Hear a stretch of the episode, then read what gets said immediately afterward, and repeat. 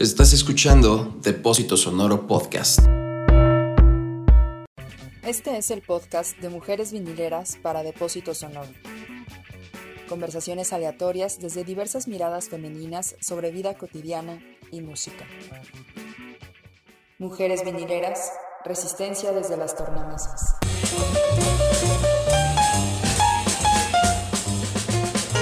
Sí es interesante esto que mencionas sobre Julio Cortázar, bueno, también lo del extranjero, aunque yo tiene muchos años que lo leí y recuerdo poco, recuerdo más como estas atmósferas y sé que tiene que ver con la cuestión de la extranjería y de cómo alienar al otro, pero sobre Cortázar me gusta mucho un cuento de él.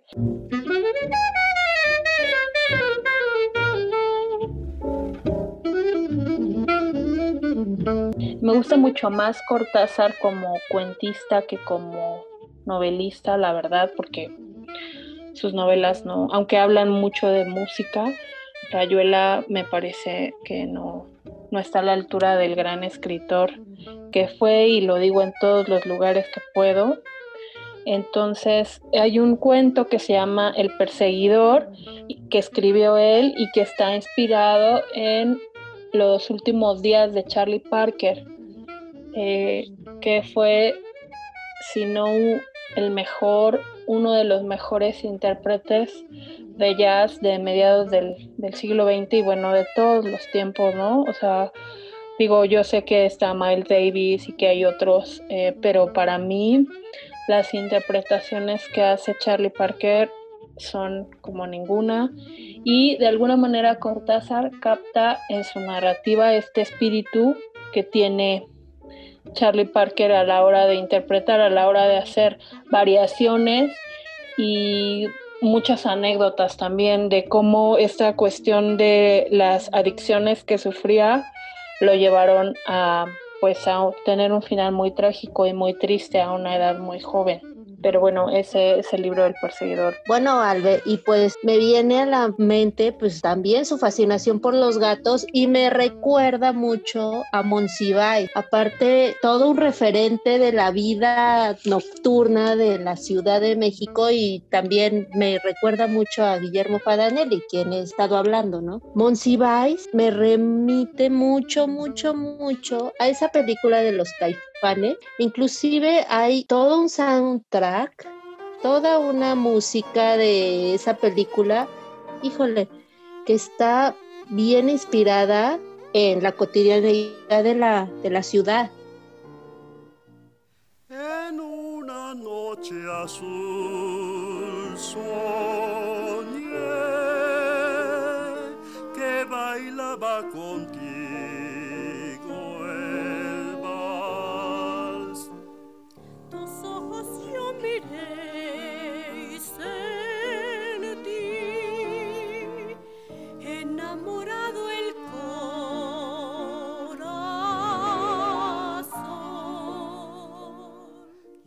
Tanto las canciones como la literatura cuentan historias que nos tocan a todos, describen nuestras experiencias en el amor, la amistad, el crecimiento, la fiesta. Como lo dice Sandra, también eh, nos traen experiencias que acompañan el dolor y las pérdidas, todo lo que ocurre día con día. Y creo que es parte de la fascinación con la que escuchamos una y otra vez eh, alguna canción hasta que nos las aprendemos de memoria y terminamos cantándola con los ojos cerrados o con la que subrayamos algún pasaje o algún verso que nos gusta en el libro y lo citamos y lo volvemos parte de nuestro vocabulario y de nuestra vida. Sí, a mí justo lo que me gusta de la literatura y de la música es que son em, disciplinas que narran historias y que son historias eh, que se vinculan mucho con las emociones que he tenido a lo largo de mi vida. Como que digo, este cantante puso justo en palabras lo que estoy sintiendo, esta alegría de estar viva, esta eh, cuestión de estar enamorada o de tener el corazón completamente roto por alguna situación o tener un duelo muy grande.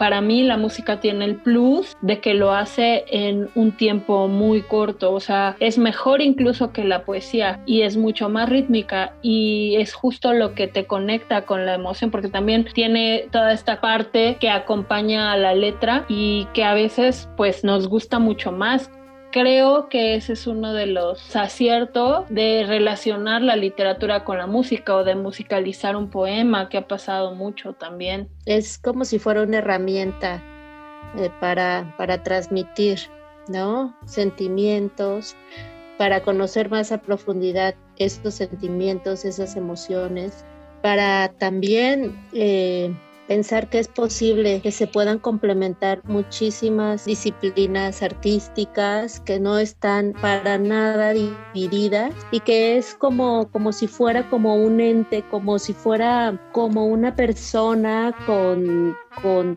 todas sus, sus capacidades capacidades usándolas, ¿no? O sea, la onda de escribir, o sea, la onda del tacto, la onda de cantar y de la música, la onda de, de, la, de, la voz. Entonces, es como llegar así a lo más profundo, yo creo que del cuerpo, del alma, de lo que, de lo que hace crear ese tipo de cosas.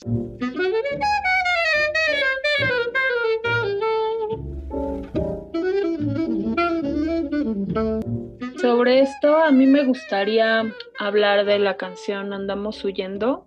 Es de Julieta Venegas, de su disco Aquí, eh, de 1996. Y fue uno de mis favoritos de la adolescencia. De hecho, me pasó con Julieta que primero me gustaba muchísimo lo que ella hacía, luego me alejé cuando se hizo modelo de como de un refresco o así, ya no entendía yo mucho su música ni sus motivaciones, pero ahora recién me volví a encontrar con, con ella y me, me gusta bastante lo que hace nuevamente. Entonces esta canción recientemente fue relanzada con la banda infantil de San Pedro y San Pablo Ayutla en la región Mije del estado de Oaxaca y uno de sus objetivos para grabarla fue recaudar fondos para ayudar a la comunidad eh, porque debido a un conflicto local les fue negado el acceso al agua desde hace tres años. Entonces, en la situación que tenemos ahorita con la pandemia, se ha vuelto prácticamente insostenible. Y bueno, esta canción está inspirada en el cuento Andamos huyendo Lola de Elena Garro, que es el nombre también de la colección de cuentos, el nombre del libro, el nombre de un cuento. Y Elena Garro es una escritora mexicana que desafortunadamente fue poco conocida o solamente fue conocida durante muchos años por haber sido la primera esposa de Octavio Paz. Sin embargo, ahora sabemos felizmente que es una de las voces más valiosas de la generación de medio siglo en México, que injustamente fue silenciada y relegada en su época y durante muchos años, pero que ahora se rescata. Julieta Venegas ha dicho que se inspiró en las atmósferas creadas por Elena para escribir su canción y aún hoy, a pesar de que hay una distancia de casi 25 años desde la fecha en que surgió la, canción, eh, tiene mucha actualidad. Y bueno, ni qué decir del libro de cuentos de Elena Garro, porque me parece también que es muy actual, ¿no? Ambos se vinculan con una realidad lamentable y penosa que es la de los miles de desaparecidos que pesa sobre nuestro país como una sombra, como una niebla, ¿no? Una neblina que está ahí constante, constante todo el tiempo. Y con una sensación colectiva de persecución, de culpabilidad que no tiene sentido, pero que existe y es muy real. Y es un poco como nos sentimos, ahora bueno, no, no, quiero hablar por todos, pero bueno, sí, me siento así actualmente, ¿no? Culpable todo el tiempo, culpable por descansar, culpable por, por hacer muchas cosas, como que estamos entrando en una dimensión donde la culpa y este concepto de persecución, que creo que tiene que ver con cosas más globales, eh, el daño que le hemos hecho al planeta y en fin, salga, sale ahora en forma de este sentimiento. Y el hecho de que Julieta haya vuelto a esa, a esa canción para ayudar a una comunidad que no tiene acceso al agua me parece muy, muy bonito, me parece algo muy loable de su parte y me reconcilió con ella también.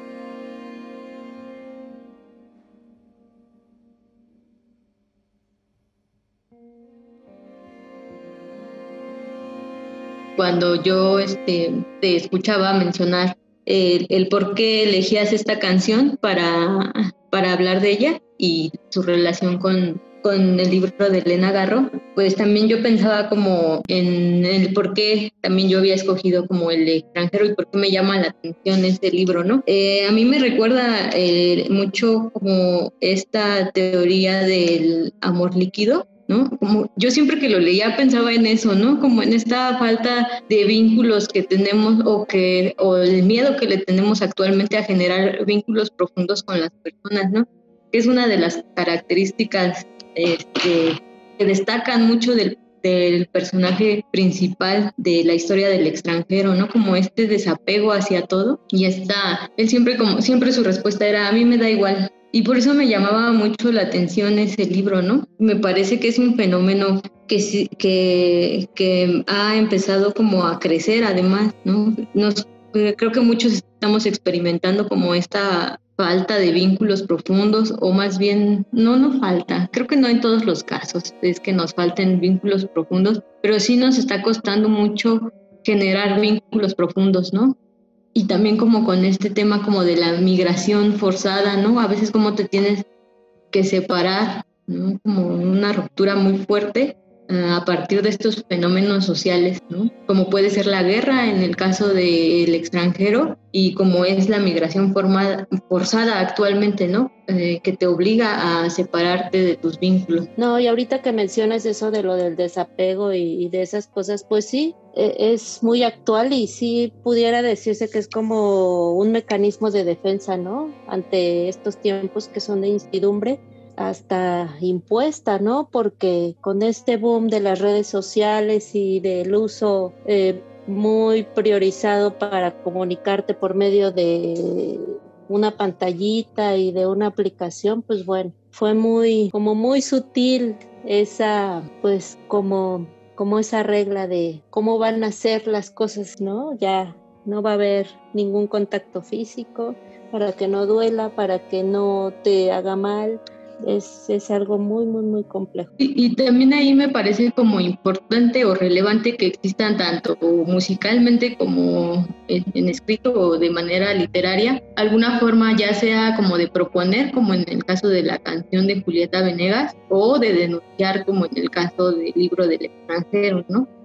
Eh, porque siento que también a veces estamos tan envueltos en nuestra dinámica, o al menos a mí me ocurre demasiado y mmm, bueno, soy consciente, ¿no? Pero a veces, muchas veces no somos conscientes como de esta dinámica hasta que no hay alguien o una canción o un libro que nos recuerda, ¿no? Como el, en medio de qué estamos viviendo nuestra vida cotidiana, ¿no? Y la problemática que, que incluso genera este, esta, esta vida, ¿no? En la que de pronto no te da tiempo de otras cosas, ¿no? De disfrutar, o de reflexionar o de involucrarte, entonces hasta que no lo escuchas o lo lees en otro lado, pues ay, cierto, Exacto. ¿no? Yo estoy formando parte de estas dinámicas, ya sean este o como de, deshumanizadas o estoy participando en prácticas que contribuyen a generar vínculos, ¿no?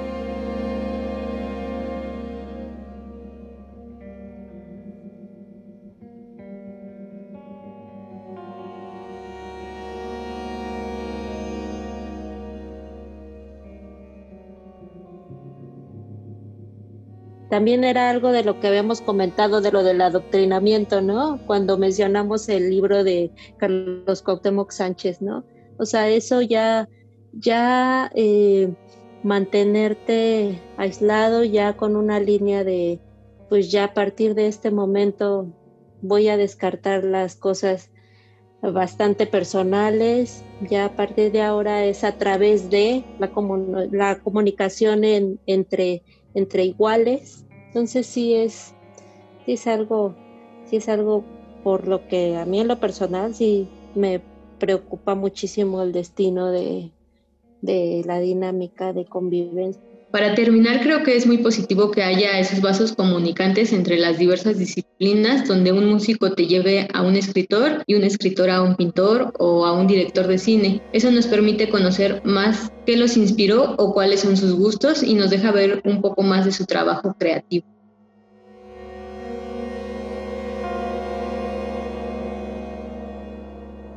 Este podcast fue realizado por integrantes de Mujeres Vinileras. Recuerden seguirnos en nuestras redes sociales que son en Instagram y Facebook como Mujeres Vinileras y en Twitter como Vinileras MX. Esta fue una producción de Mujeres Vinileras para Depósito Sonoro. Mujeres Vinileras es un colectivo de mujeres mexicanas, coleccionistas y selectoras de música en formato de vinil. Síguenos en nuestras redes sociales, en Instagram, Facebook y Spotify como arroba mujeres y en Twitter como arroba vinileras MX. Esto fue un podcast de Depósito Sonoro.